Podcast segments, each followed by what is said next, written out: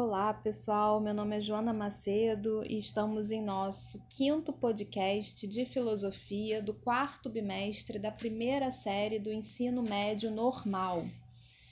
E a conversa de hoje terá como tema a experiência estética. Isso mesmo, a experiência estética, mas tentando pensar essa experiência de forma mais ampla, ultrapassando os domínios das belas artes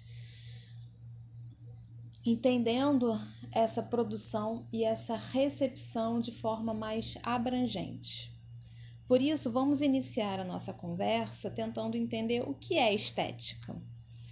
A estética, essa palavra, esse termo, tem origem grega que significa a faculdade de perceber, a compreensão dos sentidos. Também pode ser entendida como uma percepção totalizante. O primeiro filósofo a usar a palavra estética foi Alexander Baumgarten. E ele usava a estética como um estudo da sensação, como a ciência do belo. E nesse sentido, a estética se apresenta no campo da sensibilidade, no, no conhecimento que é sensível.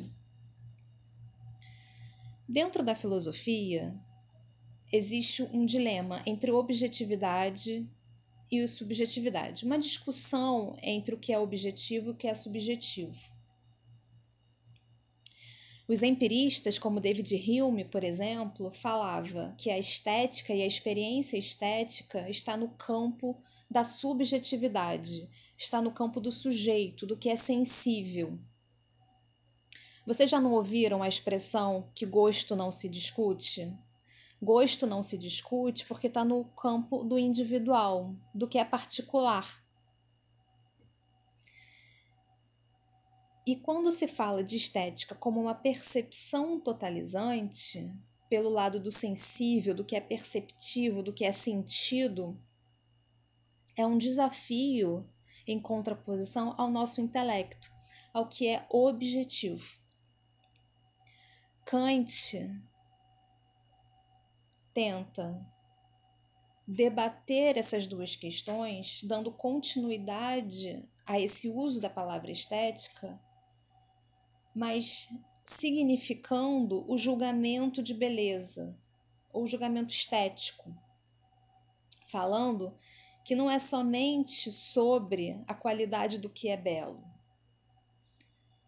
Belo é aquilo que agrada universalmente, o que pode ser explicado mas ao mesmo tempo também é uma ocasião de prazer, de sentimento. Portanto, também está no âmbito do sujeito. Então, podemos dar um exemplo. Quando a gente vê um filme ou lê um livro que a gente gosta muito, às vezes a gente não consegue explicar o sentimento que é despertado ao ler um livro, ao ver um filme.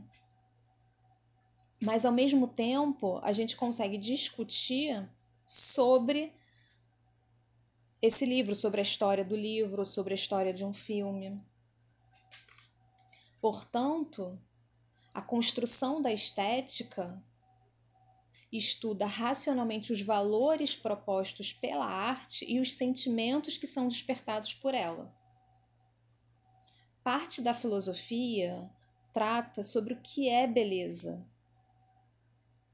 e beleza foi ligado, foi referenciado à estética, o que é bonito ou o que não é bonito. E nesse sentido,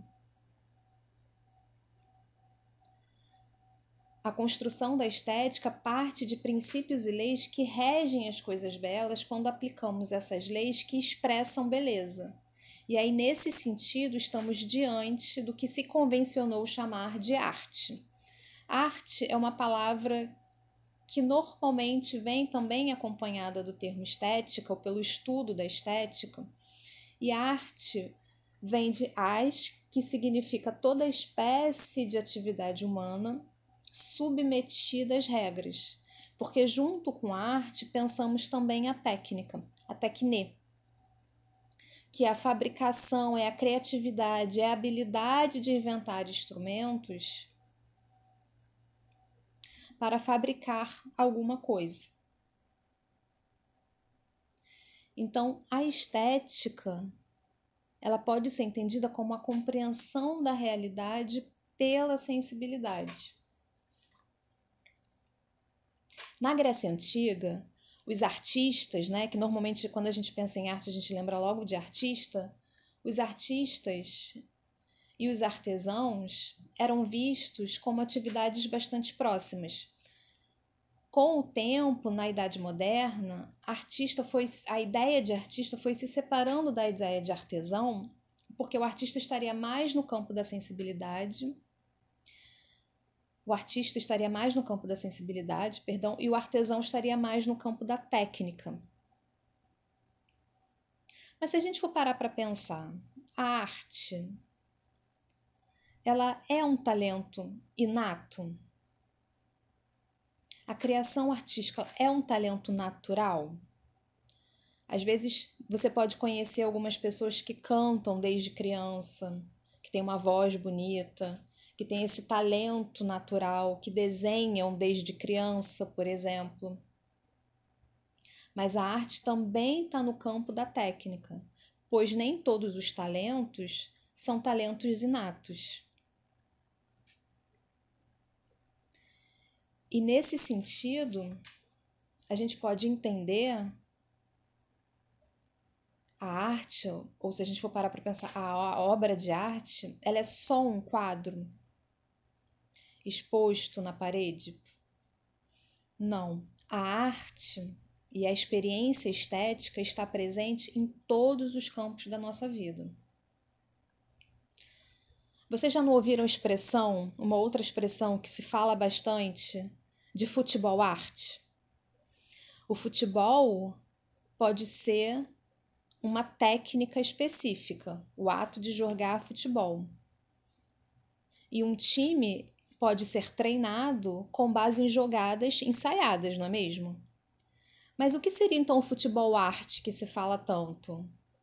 Futebol arte seria aquele futebol improvisado, com dribles, que são diferentes dos dribles ensaiados, é algo que se pensou na hora.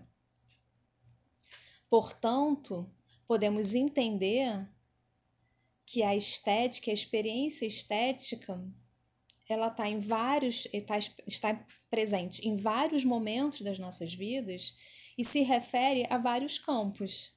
Há várias possibilidades, como música, dança, teatro, esporte, uma pintura, a literatura, a própria poesia, entre várias outras possibilidades de experiência estética e de arte. Portanto, a estética, nesse sentido, é a compreensão da realidade pela sensibilidade. E com isso, ficamos por aqui e até a próxima.